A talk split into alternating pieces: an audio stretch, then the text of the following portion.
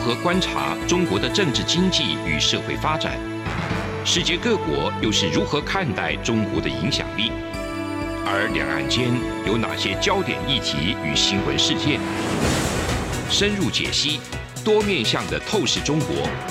欢迎收听《这样看中国》。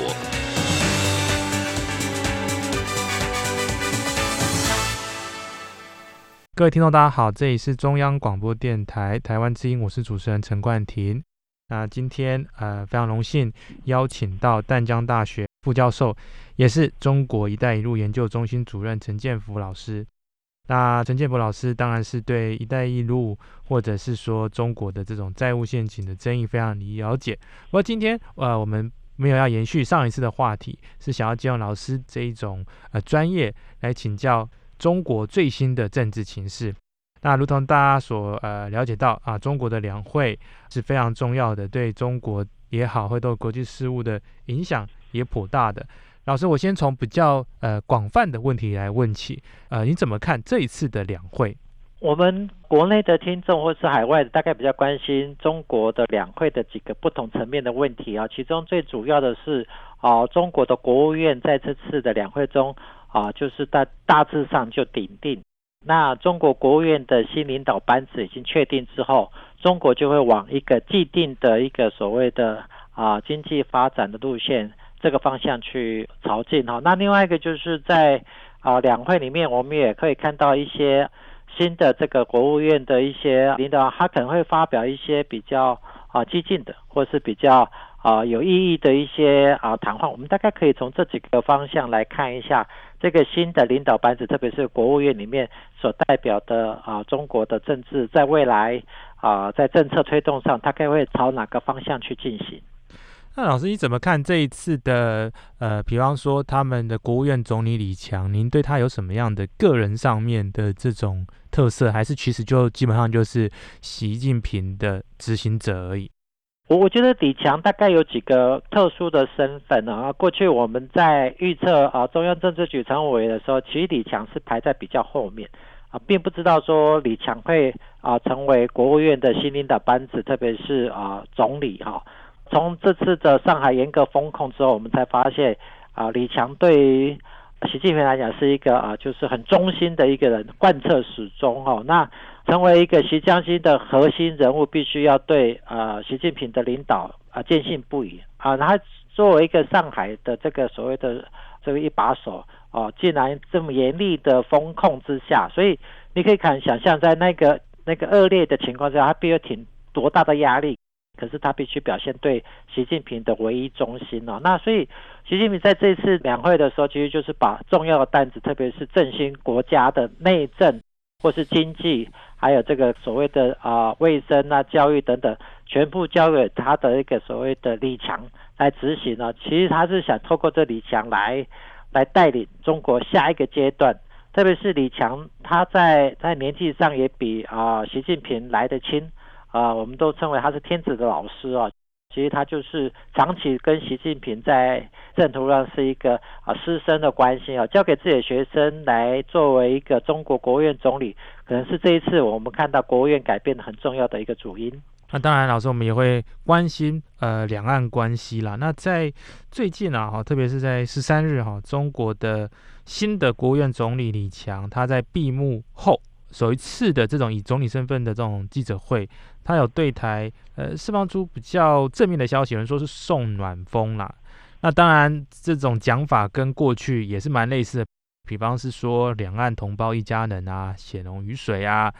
打断骨头连着筋啊等等的，然后也鼓励哈台湾的企业来到中国去。那他说。呃，我们引用引述报道，他说不只愿意来，还要融得进，有更好的发展等等之类的。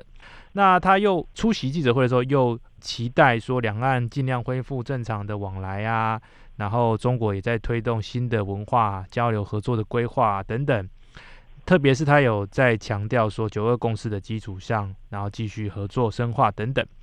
那跟过去比较起来，嗯。我们知道这几年这种两岸关系确实是比较紧张，那当然中美关系也是非常紧张。老师，你会怎么样解读他这样子的说法呢？是政策上面开始会改变，还是只是这种照本宣科，并没有什么样根本上的变化呢？我觉得李强在目前的情况下，应该是啊，政策上不会有多大的改变。可是他又不得不把台商啊，或是台资企业作为他未来啊振兴经济跟啊重振消费的一个既定的一个方向哦。那整个中国大陆在王沪宁的这样所谓的政协主席还没有进一步的去啊推出新的一些政策，基本上。啊，李强大概会 follow 这个所谓的现在的主旋律哈，尽量的啊，以所谓的遵守九二共识啊，和平这个统一的方式来尽量拉拢台湾的内部的一些啊在野的势力啊，或是一些不愿意啊，就是加入美国的这个比较比较鹰派的这个势力的，他可能会尽量的拉拢。所以啊，一方面有人会扮的比较啊黑脸，另外一方面那个啊。这个李强他会比较四出善意，就刚才所讲的宋暖冬这样的方式来当白脸的角色哈，希望能够承接过去啊李克强在国内的这个所谓的啊明星，还有承接这些所谓的海外对中国的未来经济发展的一个所谓的预期。非常感谢老师的分享。那老师除了这个李强之外，哈，新一届的中国领导班子，您觉得有什么？我们应该要注意的地方吗？有哪一位呃新的这个亮点，或者是说他们哪一个新的政策值得两岸的观察者要更加注意？在这个所谓的四位副总理级的这四位的，那我们觉得应该关心何立峰哦，除了他啊长期负责发改委，那现目前啊负责金融跟科技哦，那这一点是中国大陆现在面临到一个很重要经济的一个风险，那不管是金融业。或是科技的被美国的所谓的啊科技战啊或限制哈，那何立峰有没有办法在这这一股低潮之中哈，展现他过去在啊发改委里面他的能力哈，那就值得大家拭目以待。那另外啊，我们刚刚讲的李强现在是扮演的比较白脸的角色，那势必像外交部的秦刚就扮演黑脸的角色啊，所以就可以看到他们。之间在一个白一个黑，在中国国务院里面大概可以观察得到的。那另外我们也可以看到啊，我们所早前预期到的，像公安部长啊或国安部长啊王小红和陈一新，也如期如我们预期的进入到整个啊国政委员或是主要部会啊。那基本上大概就是以这样李强为核心的这样的一个这个国务院，如何在最短的时间哈。维持经济跟消费，那另外维持金融跟社会稳定。那我想是目前为止，这个李强这个国务院总理他即将要面对，而且是积极要去解决的一个重要的一个任务。非常感谢老师把重要的这些中共的新领导人物先做一些简单的梳理。不过我们呃下半段要紧接着访问老师，关于特别是在财经方面，还有他怎么样去。呃，面临这种中国现在面临这种经济上面的困境，然后又有科技上面的困境。那这一次，呃，习近平好像是非常的在重视安全这两个字哈。那所以说，他们怎么样？呃，因为现在都是习家军的嘛，那怎么样？习家军是要怎么样管控整个中国？那这样子的管控对于中国未来的经济发展又有什么样的负面影响？那在这样的负面影响之下，台商。还敢挺进中国吗？还是他们有什么样其他的策略？那这一部分也要请老师在我们的节目下半段一一跟我们分享。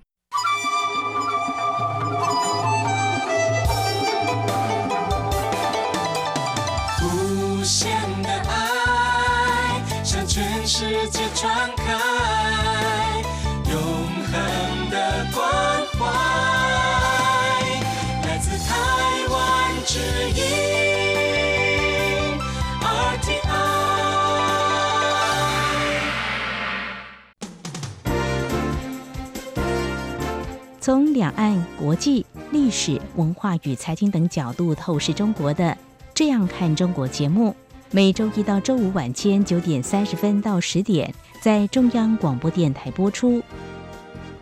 如果您对《这样看中国》节目有任何收听想法或意见，欢迎寄信到台北市北安路五十五号，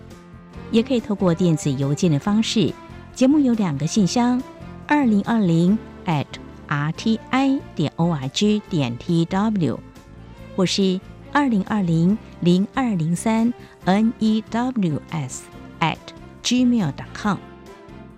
再次谢谢听众朋友们的收听与支持，请持续锁定每周一到周五晚间九点三十分到十点播出的《这样看中国》节目。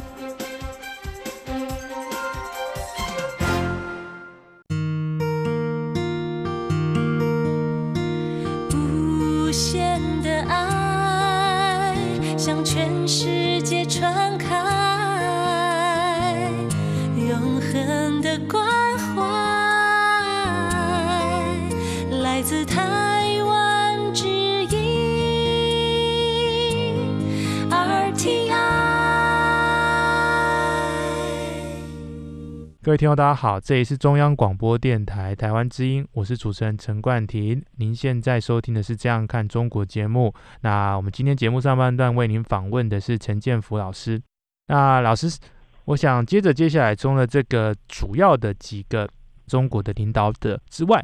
我想要请教一下，那他们对台的干部又有什么样的呃调整吗？那您刚刚有提到秦刚，他作为呃外交部等于算是一把手了嘛？那他也会做一些个关于台湾的决策吗？我觉得他们其实分工的很详细哈。那目前李强就是以所谓的对内，那当然也对台资企业招手啊，那是他本来应该要做的哈。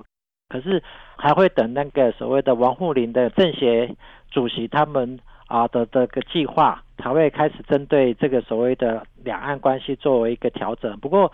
以李强作为一个国务院的这个所谓的一把手啊，大概目前可能还没有办法关心到两岸的实质的一个问题啊，那都还是需要由啊习近平或王沪宁来做最后的一个决定。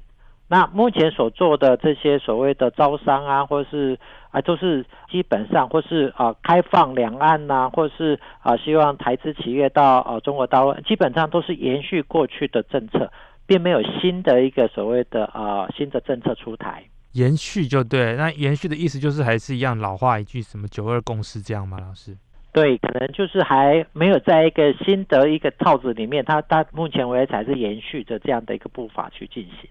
那老师想请教哈，我刚才提到安全、安全、安全。两会上次我们有在呃跟各位听众提到这个机构改革。那在上一次我们有提到说，中共有想要恢复。比较强烈的金融监管，哈，像是中央金融工作委员会作为这个财政的金融的相关事务的党的组织，那有一说是交由中共常委中的李强或丁薛祥择一直接接管。老师有听到这样的消息吗？您怎么看？对，其实中国对于做金融监管，从阿里巴巴啊之后，再开始金融监管的这个所力度越来越高，那可能会有一波新的作为。那过去呃，金融监管里面，过去大概就是由呃，就是小组长的习近平他亲自在负责。那未来会不会把这样的一个呃责任交给这个所谓的副总理啊，丁薛祥来做，还是直接由李强来执行？我们必须要再观察一阵子。那另外一个就是，目前中国大陆最欠缺的就是金融的管制。那这些大型的这些啊金融的体系，是我维持这个。刚刚主持人一直讲的安全、安全这样子一个目的，维稳是目前为止这个李强这个新的这国务院总理他目前的积极的一个做法。那当然会搭配这个所谓的一些啊，不管是公安也好，国安的这个层级来对整个中国的金融做一个所谓的全面性的啊监控管制的一个动作。其实我们刚才哈，为什么一直提到金融监管的这一个问题哈？是因为有所谓一个美国的媒体嘛，那在一些有所谓新农市场教父之称的莫比尔斯，他一直不断的说哈，他说他没有办法将上海汇丰银行的个人账户中的资金汇出中国。他说中国的资本管制导致这样子的问题存在，所以到中国投资要非常非常的小心。那安全跟发展哦，我认为。你要把它说是这个天平的两端，我也不知道，应该应该也可以这么讲了。可是现在看起来，中国强力的监管之下，甚至不是属于中立机构在去做监管，这样看起来是在管制商业的行为。也就是说，从改革开放到现在，你有没有觉得他在走回头路？如果在走回头路的这个状况之下，那是不是反而会让这些投资中国的资本会想尽想方设法的外逃？那我们也看到说，在去年，中国也是非常盛大的欢迎德国总理来中访问。我们可以看到说，他也是试着向西方国家要递出橄榄枝。可是，在这种资本市场不友善的状况之下，中国到底要怎么样发展呢？老师你怎么看？其实主持人刚刚讲的很对哈，有一些啊往后退的现象，就是他在金融市场对资本的管制哦。可是中国基本上是前进两步退一步的方式在在运作当中哦，因为他也很怕说把这些所谓的金融市场全面封杀或全面监管后，会带来所谓的经济的一个所谓的无法振兴哈。所以我刚刚讲。他们很多的一些政策前进两步之后退一步，那这是一个理所当然的。刚刚主持人所讲的资金的这管控，本来就是中国在过去一直在做所谓的金融管制的很重要的一个啊一个机制哈，只是最近又被扩大了。那李强作为一个新的呃国务院，他不可能把这个所谓的外资的这个所谓的管制啊拉到说过去的早期的。这么严厉的监管之下，所以它势必有要放出某一些的声势，让活络内部的金融市场。所以我们一直在讲哈，这整个金融市场的维稳也好，或是社会的稳定也好，就是刚刚两个天平的一个很重要的。那又要提升经济，又要重视消费，啊，就是消费为主还是经济为主？这也是在两个天平之间，这不断的在摆荡中哦，所以。这个所谓的李强这个国务院的这样的一个团队，其实就是在这个风险在不断摆荡中，要找寻他自己一条路。那金融也好，或社会也好，或是经济也好，或消费啊，同样都是反映出目前中国大陆正在处在一个风险极高的一个社会哦。他们如果可以挺过去这个时间，经济发展，大家愿意消费了。那中国的经济一下子又从 U 型的反弹的话，那相对金融或社会稳定就可以化解。那相反的，如果是没有办法提升经济消费，又开始迟疑不振的话，整个金融或是稳定就会开始就是发生很大的危机的时候，他们可能会就比较大的一个措施在进行一些所谓金融的改革。老师，那有一说了哈，就是说中国的官媒哈在两会期间有谈到说过紧日子要常态化，那过紧日子常态化的这个做法的话。势必要节用裕民嘛，就是减少行政开支，然后去确保说他们这个支出的那种收支紧张可以尽量减缓。可是如果是在过紧日子的状况之下，那又怎么样能够刺激经济？去年好像是中国这二三十年来经济成长率最低的一年嘛。那接下来换了新的领导班子，他们势必要做出成绩来。那您觉得接下来李强？他手上有什么牌可以做到？目前他大概还是会从这个所谓的内部的内需市场开始着手，因为这比较容易达得到的。那不管是内部的金融，或是所谓的科技去刺激，那另外一个像他们的一些内需的市场啊，透过这个所谓的降价啊，叫电动车、汽车业，他们也就是希望提振所谓的内在的所谓的消费市场。然后透过这样子来振兴经济啊，那因为最主要是过去中国是靠外汇出口外汇到外面，那这个因为在美国的这个压力之下，短期间外汇创投的这样东西可能比较难实施，所以我是觉得可能从内部的一些产业的调整，跟一些所谓的以降价的方式来刺激消费，是目前为止啊李强这样的一个团队可以做得到的。非常谢谢老师分享了中国的人事议题跟财经状况。那接下来我可能就要想请教老师怎么分析专门针对涉台的这个政策。那之所以特别想要请教老师原因，是因为其实对贵校哈淡江大学也有非常多的教授举办相关的论坛。那他们有提到，应该是最近的一次，也没有多久，上个礼拜嘛，这个论坛中有谈到陆两会报告，有推进统一进程。那有淡大的学者就是分析说，北京是不会冒进的啊。那我就直接引用在报道上面提到说，淡江大学两岸关系研究中心主任张五岳说，中国的政策态度很明显，两岸关系发展不能只有和平交流，而没有推动统一进程。那北京也明白欲速则不达，不会冒进，所以我想要请老师就是稍微评论一下，就是说去年中国也提出第三份台湾问题白皮书，有有一个提出他们党。解决台湾问题的总体方略，呃，现在好像也把他们写入中共的党中央政府的这种工作计划之中了。那所以想听听看老师怎么看这个部分。国台办主任宋道有提到说，民主协商为工作重点等等。所以不好意思，这个问题比较广泛啊，但是还是希望老师给予我们一些简单的回应。其实两岸关系，因为过去在疫情之前，或是在这个蔡政府的时候，就是停滞不前。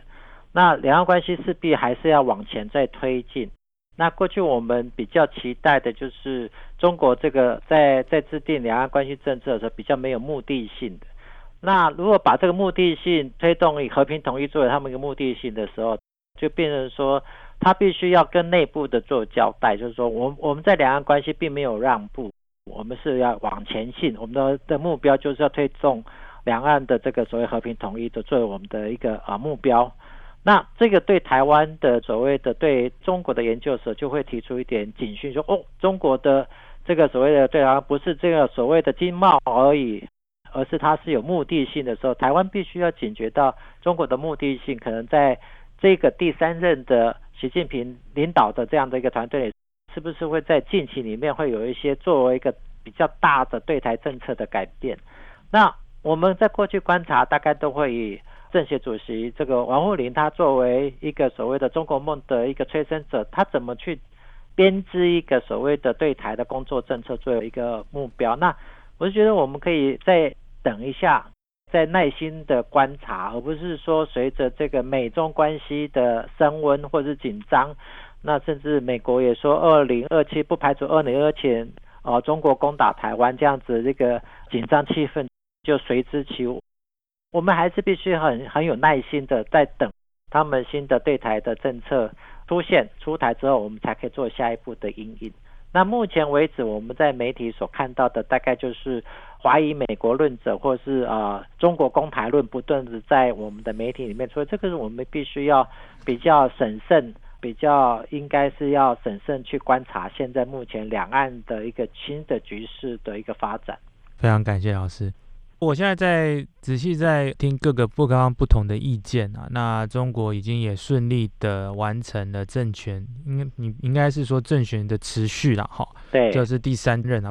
那最大的挑战像是 COVID，看样子中国也。也是走过来了哈，对，那当然所付出的代价是基本上台湾人民没有办法接受的代价，就是用丧失完全的自由，然后严厉的管控，以政治挂帅的方式去管理疫情。不过不管如何，这样子看起来，包含中国的全世界都已经慢慢的走出 COVID 的这样子的挑战。那接下来的台中关系，或者是中美台关系。又会是一个新的篇章。那在这个新的篇章之下，过去 Trimerica 嘛，对不对？就是美中共治的这种，在应该说两千零，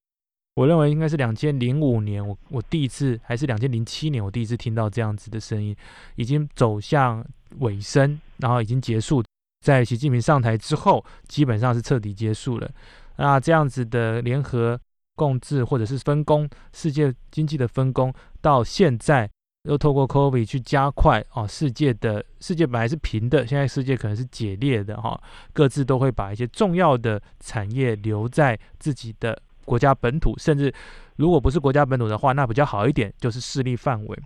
那台湾势必也会面临到这两个强权的冲撞。所以这也是为什么我们花这么多的心思在观察中国领导人物的新的一代领导人物接下来会做些什么事情或想做些什么事情，因为掌握情报才能够提早的去应应。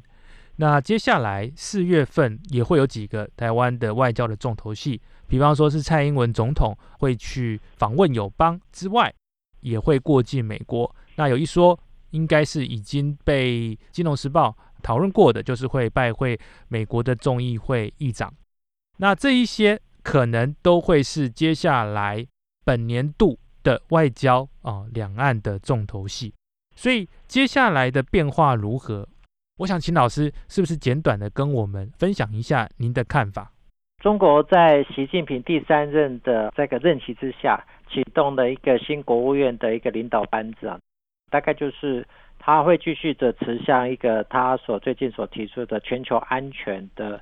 这个概念的倡议的论述去朝这个方向去推进哦。那台湾在蔡总统过境美国的时候，利用机会跟众议院的议长去碰面。没有选择在华盛顿 D.C. 这样的一个敏感地区哦，其实也是在为两岸之间在留取一个所谓模糊的空间哈。那现在就是等美国的这个拜登哈，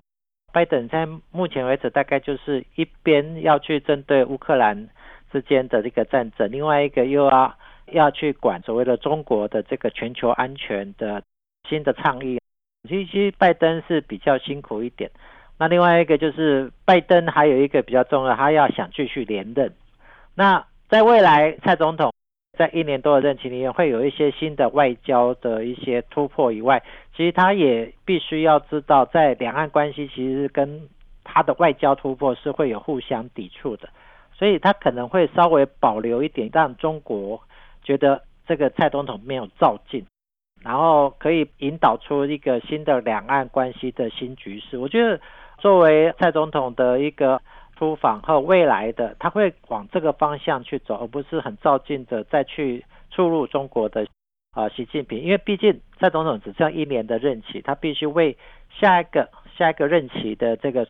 不管是哪个政党的总统预留一个两岸可以恢复互动、良性对话的一个谈判的，或是将来要其他的空间哦。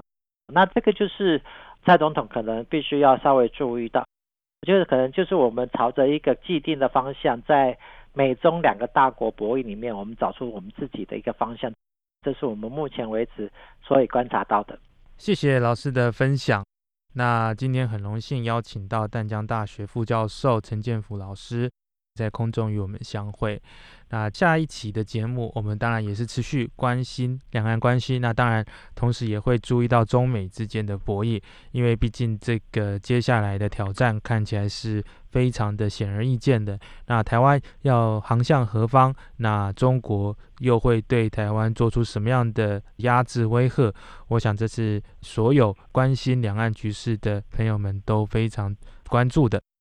那再次感谢老师今天的分享，也谢谢各位听众的收听。那我们下周空中相会。从两岸、国际、历史文化与财经等角度透视中国的《这样看中国》节目，每周一到周五晚间九点三十分到十点在中央广播电台播出。如果您对《这样看中国》节目有任何收听想法或意见，欢迎寄信到台北市北安路五十五号，也可以透过电子邮件的方式。节目有两个信箱：二零二零 at r t i 点 o r g 点 t w，或是二零二零零二零三 n e w s at gmail.com。再次谢谢听众朋友们的收听与支持，请持续锁定。每周一到周五晚间九点三十分到十点播出的《这样看中国》节目。